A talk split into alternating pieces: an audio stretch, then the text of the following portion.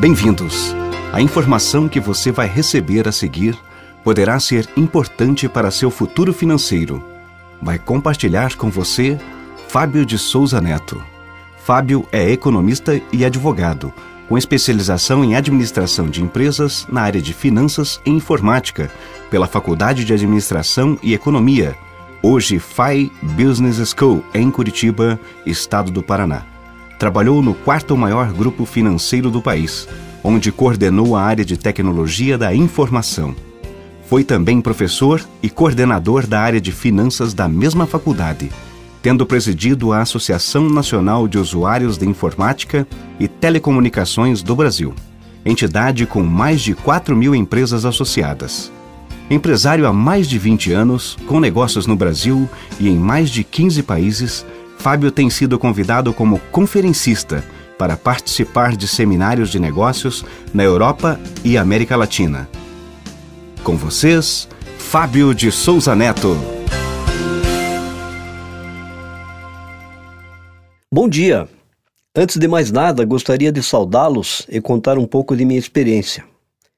20 anos atrás, eu me encontrava trabalhando num grande banco dirigindo uma das áreas de informática e lecionando finanças na faculdade onde eu tinha me formado. Foi quando, pela primeira vez, tomei conhecimento deste projeto.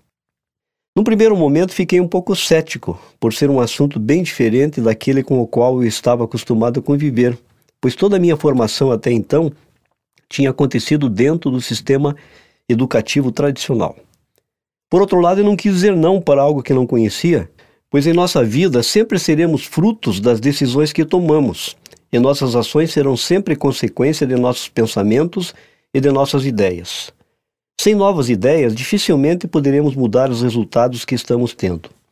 Decidi então pesquisar a respeito do assunto e fiquei surpreso ao perceber que pessoas influentes a nível mundial apoiavam este projeto, assim como também empresas das mais conceituadas, Empresas como IBM, AT&T, Citibank, Ford, General Motors, Goodyear, Motorola, MCI, Apple, pessoas como o presidente da Câmara de Comércio dos Estados Unidos, Richard Lester, como Donald Trump, Robert Kiyosaki, Charles King, este com doutorado em Harvard, e tantos outros mais.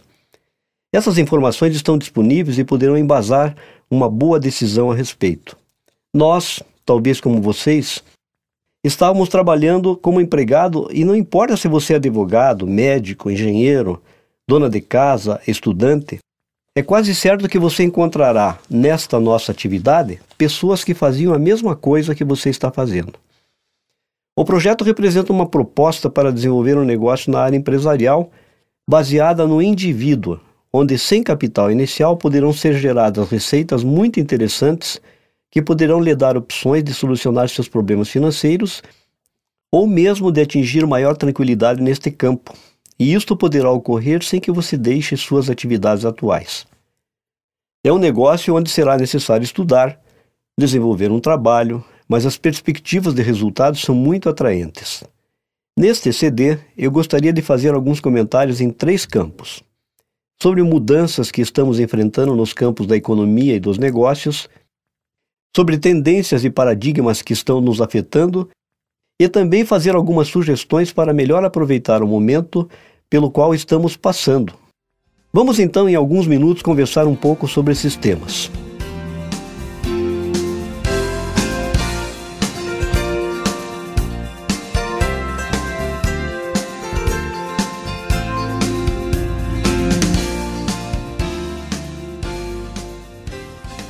Para falar de economia, temos que falar de história. Há 200 anos atrás, nós nos encontrávamos na primeira grande era econômica que existiu, que foi a era agrícola. Nesta época, o dinheiro vinha do campo. O campo era o fator de produção e o trabalho físico produzia recursos. Em seguida, entramos na era industrial. Surgiram as fábricas de automóveis e outras grandes indústrias, e o dinheiro começou a migrar do campo para outro setor. As pessoas que se mantiveram no campo começaram a pagar o preço da mudança, reduzindo sua renda. Há uma frase na ONU, em Genebra, dizendo que os países subdesenvolvidos de hoje são os que chegaram tarde à Revolução Industrial. E os países subdesenvolvidos de amanhã serão os que chegarem tarde à Revolução Tecnológica. Estamos vivendo uma nova era. E as pessoas falam de crise como se o dinheiro estivesse acabando e as oportunidades desaparecendo. Foi a mesma coisa que se passou na mudança da era agrícola para a era industrial. Na realidade, o dinheiro não desaparece, o que muda é a forma de ganhar dinheiro. Se pudéssemos comparar a economia com um poço de água, poderíamos dizer que o poço da velha economia está secando e está surgindo um novo poço. A questão é como aproveitar as novas oportunidades. Por exemplo, Rockefeller, Conrad Hilton, Henry Ford demoraram anos para conquistar suas fortunas, às vezes até uma vida inteira, Hoje em dia estamos vendo fortunas serem construídas em pouco espaço de tempo. Fortunas como a de Michael Dell, Jeff Bezos, Bill Gates, isto pelo potencial enorme que existe na nova economia, repleta de muitas oportunidades. Todos acompanharam recentemente a venda do Instagram para o Facebook por um bilhão de dólares, onde um jovem de menos de 30 anos de idade, por sinal aqui de Curitiba, teve como sua participação 100 milhões de dólares. Ou também a venda do Waze para o Google, também por um bilhão de dólares. Na era industrial, havia um grande trabalho físico e também mais demanda do que oferta. Havia necessidade de muitos empregados. Nesta nova era chamada do conhecimento, da tecnologia ou da informática, muitas coisas mudaram. As formas de fazer negócio estão mudando. A economia está interconectada Vivemos um momento apaixonante. Isto significa muitas mudanças na forma como vivemos e na forma como geramos renda. Na área trabalhista, por exemplo, a demanda por emprego era enorme. Em 1990, a maioria das pessoas tinham empregos. Hoje, houve uma enorme redução da demanda, pois 50% têm empregos e os demais são autônomos ou têm suas próprias empresas. Também havia muita estabilidade no emprego. Hoje em dia é comum encontrar demissões em massa decorrentes de reestruturações, fusões e mudanças constantes. Na Espanha, por exemplo, existem hoje mais de 5 milhões de desempregados. Antes haviam as carreiras de longo prazo nas empresas, onde os empregados dedicavam praticamente suas vidas para estas empresas. É muito menos comum que isto aconteça nos dias de hoje. Haviam também benefícios atraentes, onde as empresas eram quase como grandes pais. No tempo, no entanto, houve uma enorme redução dos benefícios e também redução de salários. Antes o foco era a especialização. Hoje a educação tradicional já não é mais garantia de emprego. No campo das aposentadorias, os desafios são enormes. No passado haviam poucos aposentados e muitos contribuindo. Hoje a situação está se invertendo. Por exemplo, nos Estados Unidos, em 1950, haviam 16 contribuintes para um aposentado. Em 1960, cinco contribuintes para um aposentado. Atualmente, três para um. E espera-se para 2030 dois contribuintes para um aposentado. Na França, existem 25 milhões contribuindo e 11 milhões de aposentados. Na Alemanha, 32 milhões de trabalhadores contribuindo e 11 milhões de aposentados. E na Itália, vejam só, 20 milhões de trabalhadores e 21 milhões de aposentados. Por esse motivo, estão sempre surgindo novas regulamentações para que se trabalhe mais para receber menos. Isso não irá mudar, porque a causa é a mudança na pirâmide que existia. Antes, o valor da aposentadoria era suficiente para sobreviver. Hoje, 66% tem que continuar trabalhando para se manter e 1% se aposenta com riqueza. 5% com qualidade de vida decente, sendo que os demais têm que continuar trabalhando ou vivendo com a ajuda dos demais. Pesquisa desenvolvida pela consultoria Century em 15 países coloca o povo brasileiro como mais preocupado com a situação financeira após a aposentadoria, sendo que apenas 6% dos aposentados têm algum tipo de poupança para complementar a sua renda. Outra mudança forte está nas fontes de renda. Até 1960, as famílias se mantinham com apenas uma fonte de renda. Normalmente o pai trabalhava. Em 1990, eram necessárias duas fontes, e hoje 70% necessitam três fontes de renda. Isto é impactante e torna-se necessário fazer algo mais para gerar renda. Durante séculos, a educação se manteve constante. Ensinava-se o mesmo na maioria das universidades e colégios. Agora, as pessoas estão se dando conta de que a educação da era industrial já não funciona na era do conhecimento. Necessitamos uma educação empresarial que ensine sobre valores e princípios, sobre liderança, que tenha uma característica humanista, levando em conta a inteligência emocional. Torna-se necessário entender bem se somos empresários ou autônomos. E a diferença é que se sua empresa funciona sem sua presença física, você é realmente um empresário que alcançou a liberdade. O que você precisaria fazer para expandir seu negócio para outros países e mercados? Quanto lhe custaria? Qual seria a infraestrutura necessária? As mudanças envolvem ainda a generalização de imprevistos, onde a única certeza é que haverão mudanças. Globalização, economia de livre mercado, privatização maciça, cada vez mais pessoas trabalhando de sua casa, terceirização, trabalho em equipe, trabalho em redes, Conforme pode ser visto no livro Economia Digital, desintermediação, virtualização, maior oferta do que demanda, onde o consumidor está cada vez mais com o poder.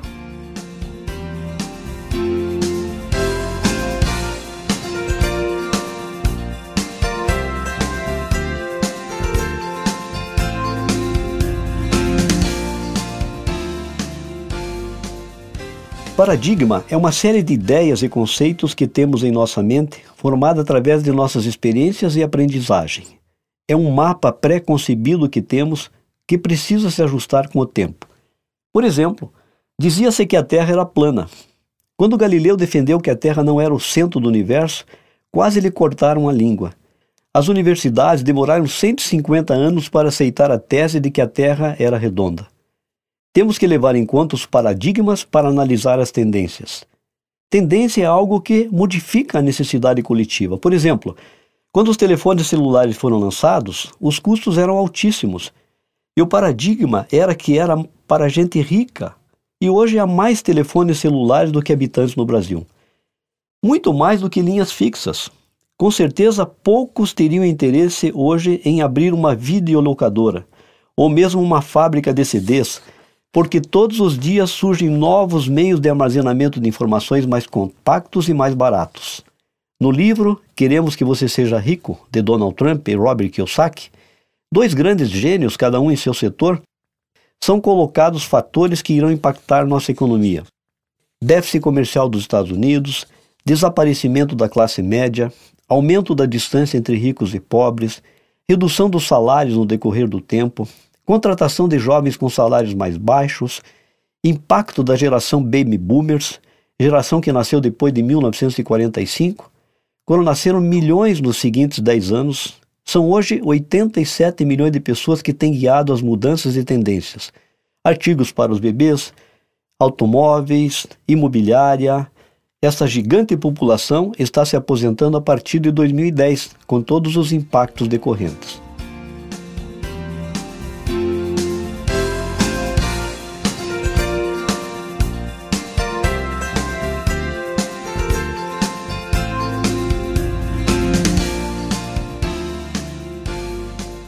Há muitos anos atrás foi escrito um livro com o título A Parábola do Aqueduto, onde se conta a história da necessidade de água para atender os habitantes de uma cidade. Surgem duas pessoas para dar uma solução.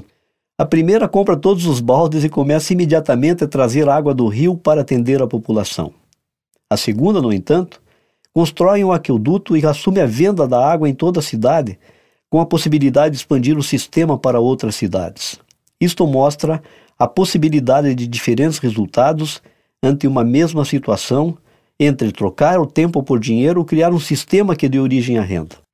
O renomado autor Robert Kiyosaki comenta em vários de seus livros sobre o quadrante do fluxo de caixa, mostrando que existem quatro maneiras básicas de gerar renda, ou seja, como empregado, autônomo, dono de negócio ou investidor. Ele mostra também que empregados e autônomos trocam seu tempo por dinheiro, enquanto que donos de negócios e investidores desenvolvem um sistema que faz com que sua presença física, depois que o ativo seja gerado, não seja necessária. Esta possibilidade se tornou ainda mais atraente na era do conhecimento. Ele comenta também que a informação é o maior ativo de nossa época. Em épocas anteriores, para ser rico, era necessário possuir fábricas, gado, minas de ouro, poços de petróleo. Na era da informação e do conhecimento, não são necessários esses recursos. Basta ver os resultados obtidos com o Google, MySpace e outros ativos construídos com base no conhecimento e na tecnologia. Da mesma forma, informação obsoleta, superada e inadequada produz gente pobre.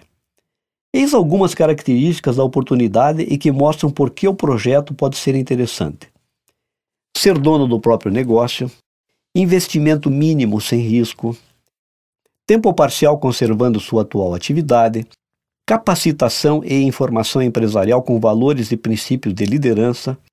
Esta última parte é de suma importância porque serão informações recebidas de pessoas com resultados concretos na atividade, diferentemente do que pode ocorrer no programa de educação convencional, onde muitas vezes aqueles que ensinam são empregados sem necessidade de infraestrutura, de empregados e de estoques, recuperação do capital desde o primeiro mês, assessoria e apoio permanente, sistema comprovado de êxito para duplicar o negócio, potencial de crescimento ilimitado, negócio global baseado em tecnologia com alto toque pessoal.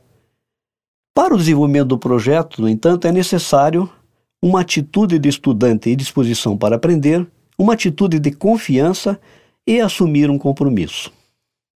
Nós lhe pedimos então que analise as informações aqui colocadas e que também valorize o tempo da pessoa que lhe entregou esse CD, tomando a decisão que for julgada mais apropriada.